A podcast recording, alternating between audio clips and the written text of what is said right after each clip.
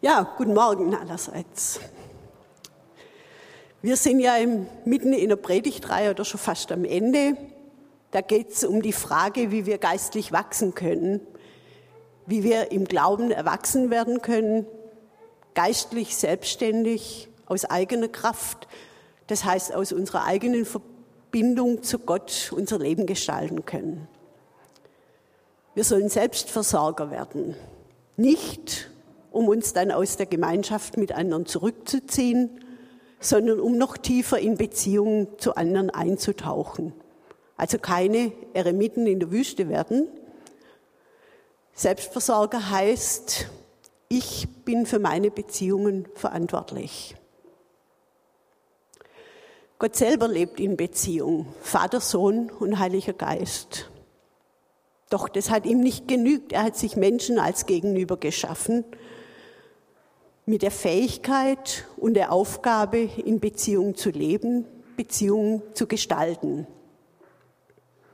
Schöpfungsbericht heißt es, dann sprach Gott, lasst uns Menschen machen als unser Abbild, uns ähnlich. Gott schuf also den Menschen als sein Abbild, als Abbild Gottes schuf er ihn, als Mann und Frau schuf er sie.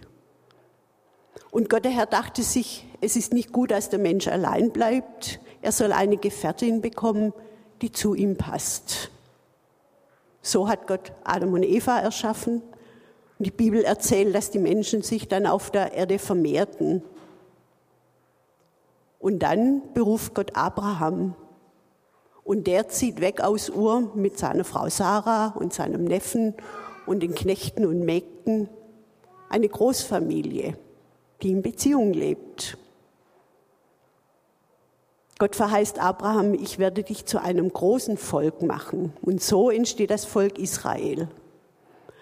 Und dieser Gemeinschaft gibt Gott am Berg Horeb die zehn Gebote.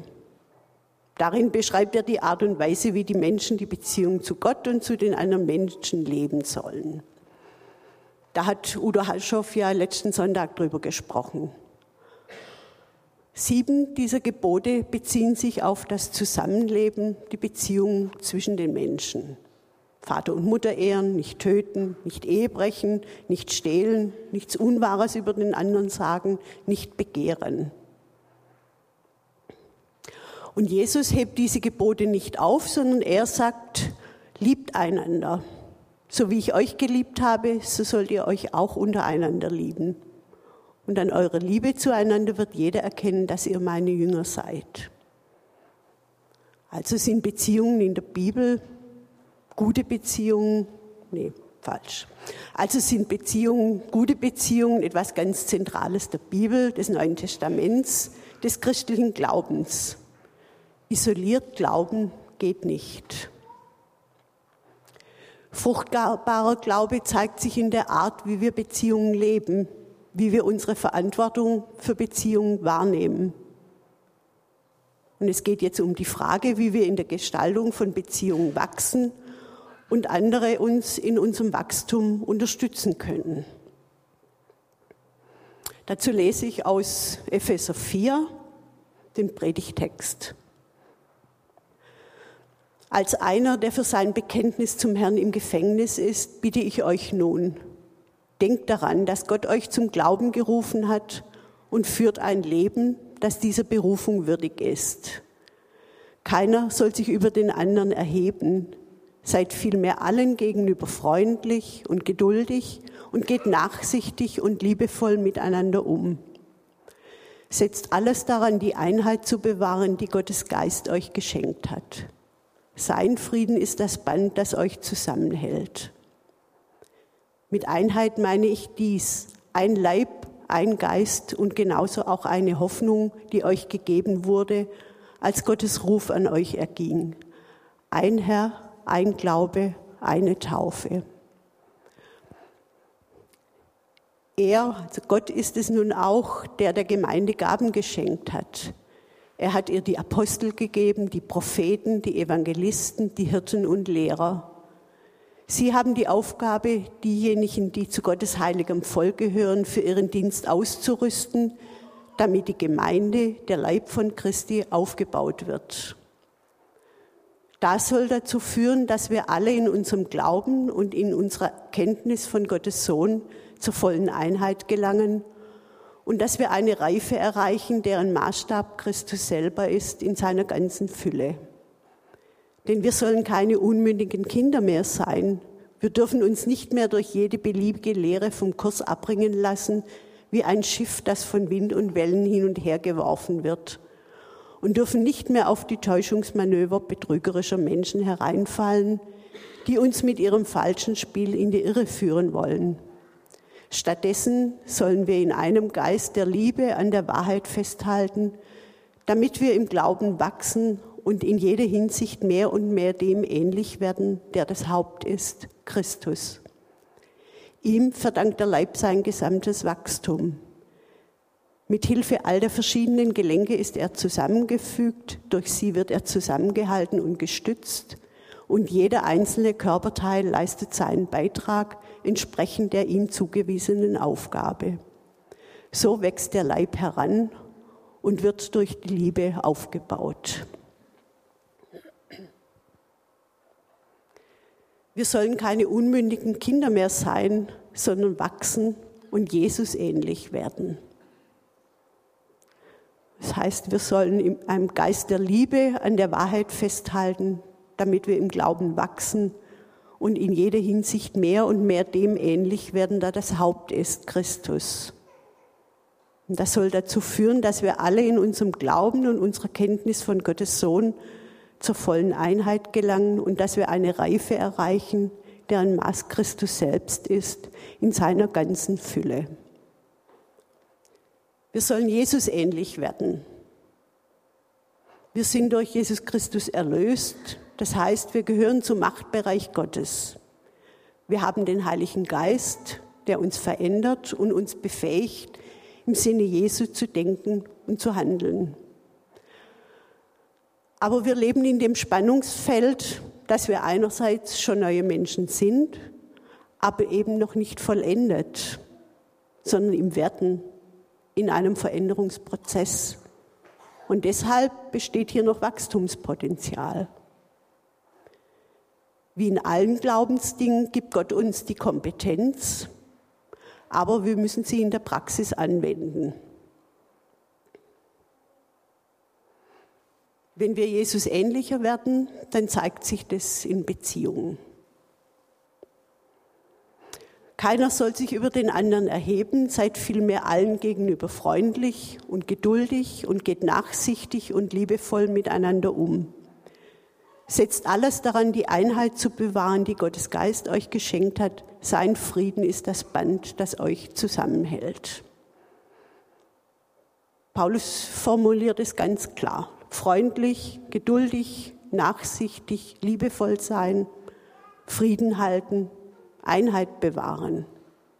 Und ähnlich beschreibt er es im Galaterbrief, wo er über die Frucht des Geistes spricht und sagt, die Frucht des Geistes ist Liebe, Freude, Friede, Langmut, Freundlichkeit, Güte, Treue, Sanftmut und Selbstbeherrschung.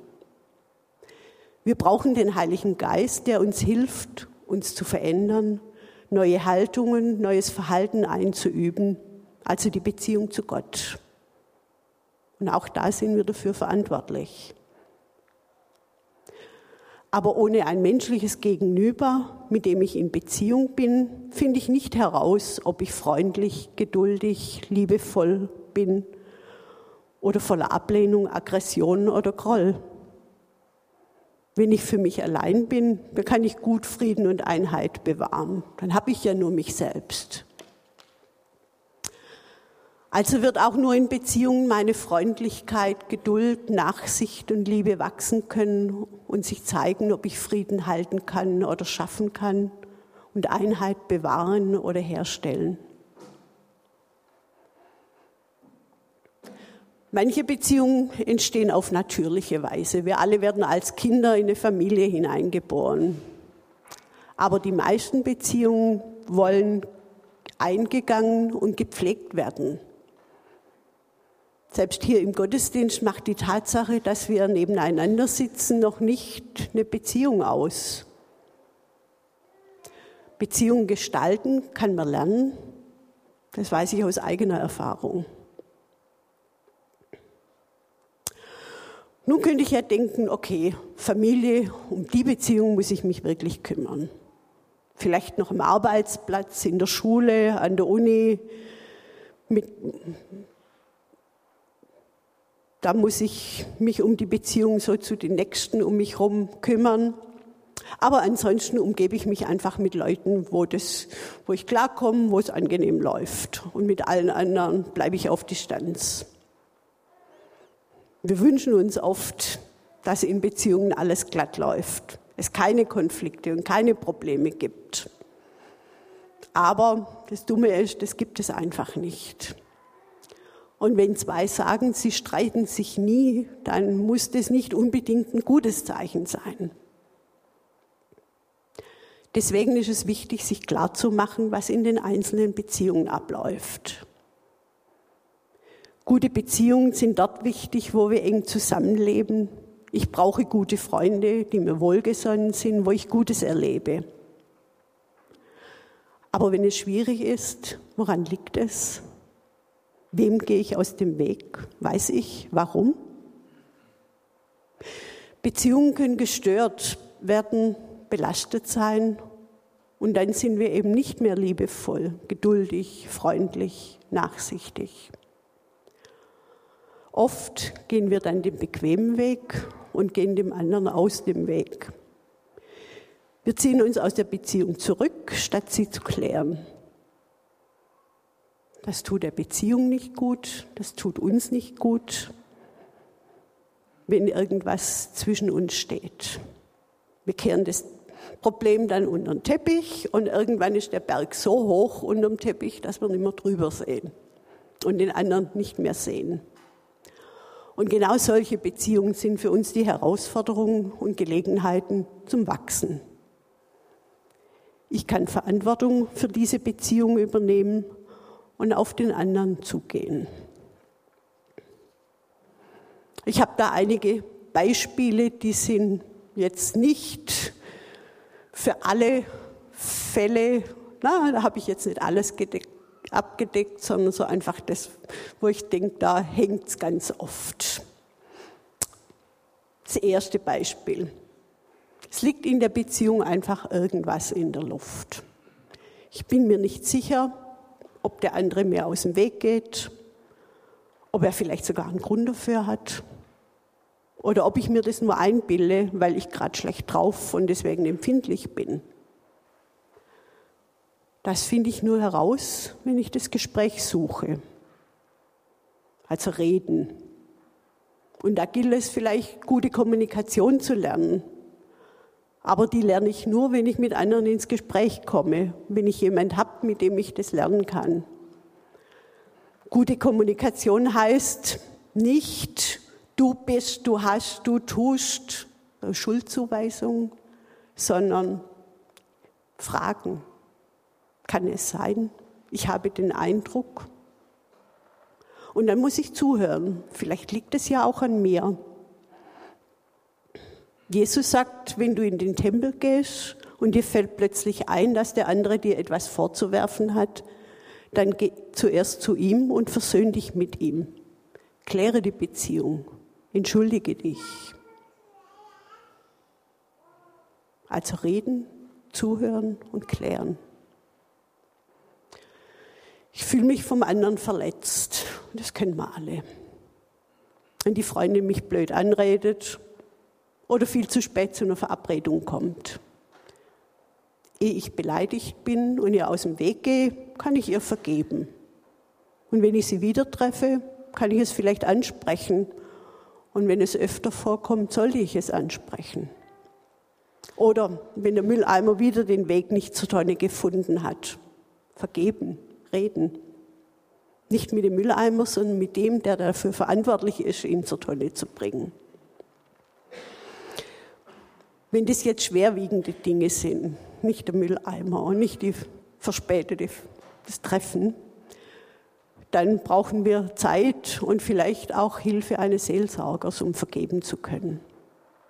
Und dann muss ich vielleicht auch eine Zeit lang auf Distanz gehen, aber immer mit dem Ziel, die Beziehung wieder irgendwann wieder aufzunehmen. Und Jesus sagt, wir sollen siebenmal, siebzigmal vergeben. Das kann ein langer Prozess sein. Ein anderes Beispiel, Meinungsverschiedenheiten oder Streit. Fakt ist, unterschiedliche Menschen haben unterschiedliche Sicht der Dinge und unterschiedliche Meinungen.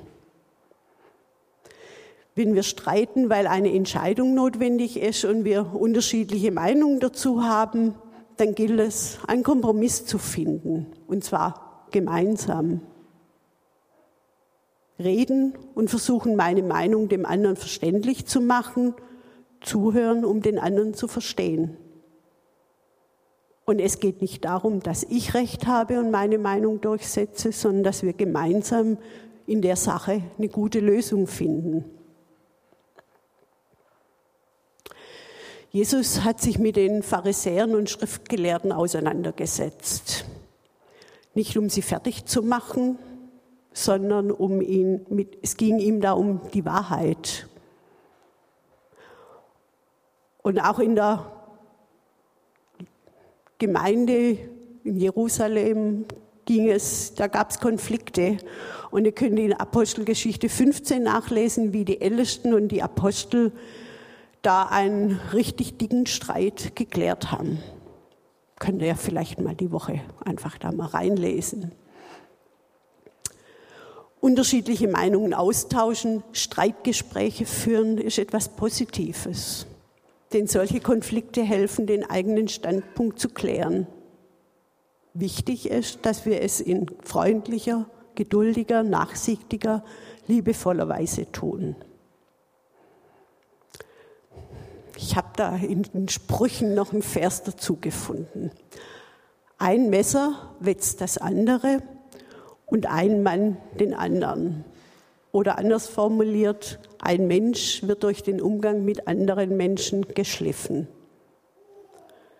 Zwei Messer, die sich gegenseitig wetzen, das sind zwei Werkzeuge, die sich bearbeiten. Aber da werden sie so aneinander eingesetzt, dass sie sich nicht gleich machen und anpassen, sondern sie bleiben so erhalten, wie sie sind und fördern sich gegenseitig. Und damit bin ich schon beim nächsten Punkt. Unterschiedlichkeit als Bereicherung und Ergänzung. Ich finde den anderen irgendwie unsympathisch. Da ist jemand anders, andersartig, fremd, mir wesensfremd.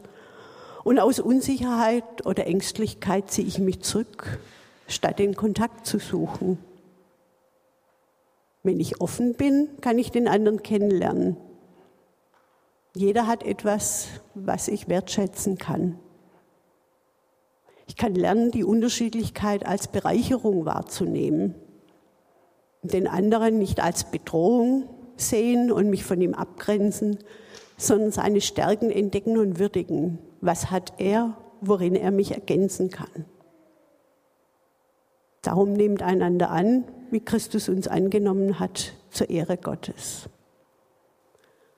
Das ist manchmal nicht einfach, aber wenn wir Jesus ähnlich werden wollen, lasst uns damit anfangen.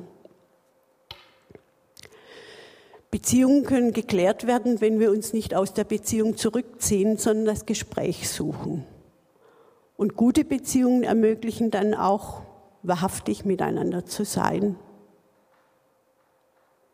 Wenn der andere nicht will, ist Ernährung schwierig. Aber es ist gut, wenn ich meinen Teil zur Klärung getan habe. Das Ziel ist, in der Art Jesu miteinander umzugehen.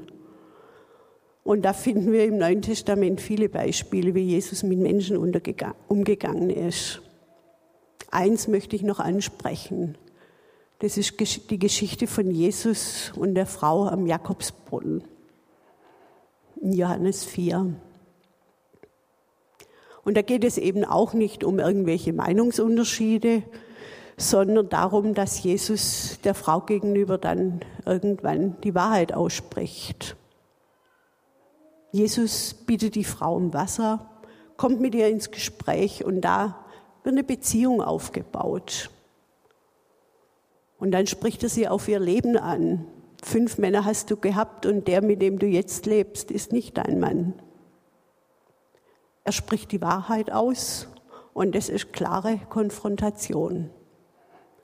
Aber daran zerbricht die Beziehung nicht. Jesus war freundlich, geduldig, nachsichtig, liebevoll.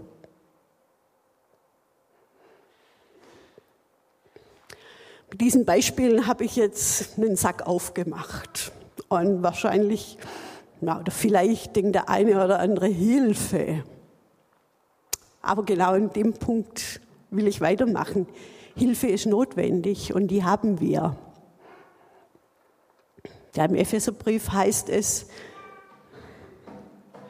Stattdessen sollen wir in einem Geist der Liebe an der Wahrheit festhalten, damit wir im Glauben wachsen und in jeder Hinsicht mehr und mehr dem ähnlich werden, da das Haupt ist Christus. Ihm verdankt der ganze Leib sein Wachstum. Mit Hilfe all der verschiedenen Gelenke ist er zusammengefügt, durch sie wird er zusammengehalten und gestützt. Und jedes einzelne Körperteil leistet seinen Beitrag entsprechend der ihm zugewiesenen Aufgabe. So wächst der Leib heran und wird durch Liebe aufgebaut. Paulus verwendet hier das Bild vom Leib für die Gemeinde. Jeder von uns ist Teil dieses Leibes und jeder einzelne Körperteil leistet seinen Beitrag entsprechend der ihm zugewiesenen Aufgabe. Wir können uns gegenseitig unterstützen in der Herausforderung, Verantwortung für unsere Beziehungen zu übernehmen. Wir brauchen manchmal jemanden, der uns hilft, wenn wir uns aufmachen, Beziehungen zu klären und neue Beziehungen einzugehen. Jemand, dem wir vertrauen. Das kann ein Freund sein, ein Gebetspartner, das Gegenüber in einer Zweierschaft, ein Seelsorger, der uns in solchen Herausforderungen unterstützt, mit dem ich die Situation besprechen kann, mit dem ich beten kann, der mich berät, segnet, tröstet ermutigt, vor dem ich meine Not ausbreiten kann, offen über meine Gefühle, Ängste und Sorgen reden und mit dem ich dann auch Erfolge feiern kann. Manchmal braucht eine Pflanze, die wächst, einen Stab, an dem entlang sie wachsen kann. Da kann ich euch zum einen, jetzt weiß ich nicht, wo ich das habe, den Aufbruch-Leben-Kurs empfehlen. Da geht es vor allem und hauptsächlich um Beziehungen. Da liegen hinten noch Flyer. Oder ich denke, was auch eine Möglichkeit ist, die Martina Aschoff mal anzusprechen, die kann im Coaching da auch Unterstützung geben. Und wir haben viele seelsorgerlich begabte Leute in der Gemeinde, die das auch tun können. Damit komme ich auch schon zum letzten Punkt, Ermutigung. Paulus schreibt, wir sollen den Leib aufbauen. Da steht im Neuen Testament das Verb Parakleo. Und das bedeutet, jemand an die Seite gerufen sein, trösten, aufrichten, ermuntern, zusprechen, gute Worte geben, ermahnen. Mit dem Ziel, im anderen etwas Gutes zu bewirken. Da kommt auch dieser Begriff Paraklet her, was für den Heiligen Geist steht, Beistand, Tröster, Fürsprecher, Anwalt. Ermutigung beginnt mit Lob und Anerkennung und soll uns zu neuem Denken und Handeln bewegen, sodass wir persönliche Hemmschwellen überwinden können, Schwierigkeiten besser durchstehen, innerlich wachsen und uns weiterentwickeln. Und vielleicht erinnert ihr euch ja an jemand, der euch ermutigt hat, der das Gute im Blick hat für dich und dich darin auch bestärkt.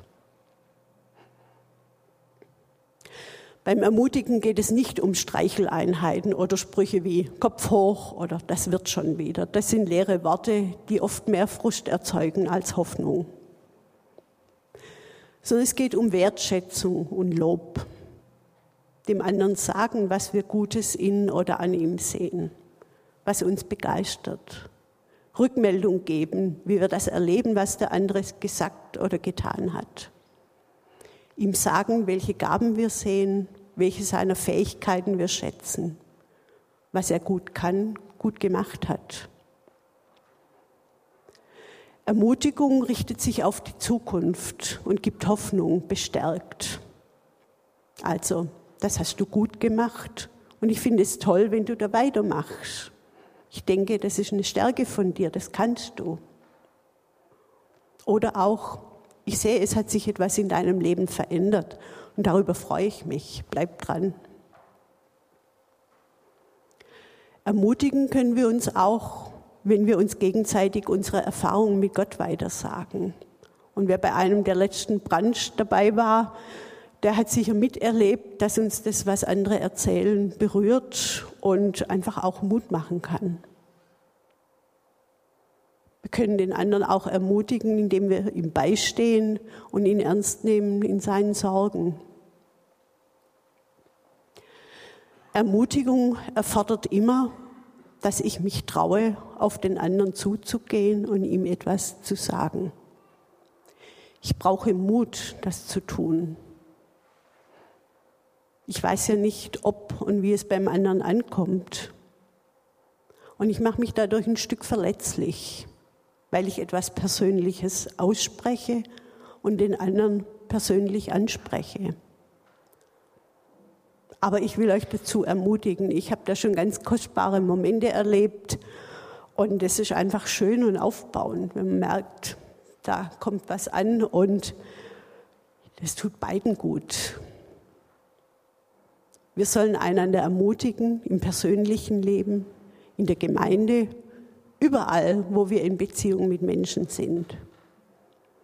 Ganz oft sind das Türöffner zu einer besseren Beziehung die dann auf Offenheit und Wertschätzung gegründet ist, wo Freundlichkeit, Geduld, Nachsicht und Liebe dazugehören. Und damit schließt sich der Bogen.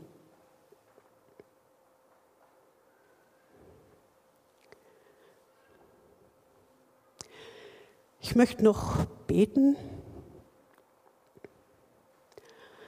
Vater, ich danke dir dass du uns als dein Ebenbild geschaffen hast und wir in Beziehung zu dir und zu anderen Menschen leben. Ich danke dir für alle Beziehungen, die gelingen und uns wohltun. Für die schwierigen Beziehungen bitte ich dich, dass wir daran wachsen. Heiliger Geist, ich bitte dich, dass du uns voranbringst damit wir wie Jesus freundlich, geduldig, nachsichtig und liebevoll miteinander umgehen, Frieden und Einheit suchen. Amen. Ich möchte gern, dass wir noch ein paar Minuten still sind. Ihr könnt einfach gucken, was hat mich da jetzt angesprochen. Und wenn ihr mögt, könnt ihr auch über die Fragen noch nachdenken. Ähm,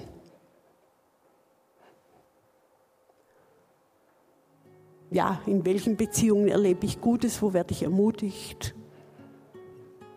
Oder wenn es schwierig ist, woran könnte das liegen? Wem gehe ich aus dem Weg? Oder wem könnte ich in der kommenden Woche meine Wertschätzung ausdrücken?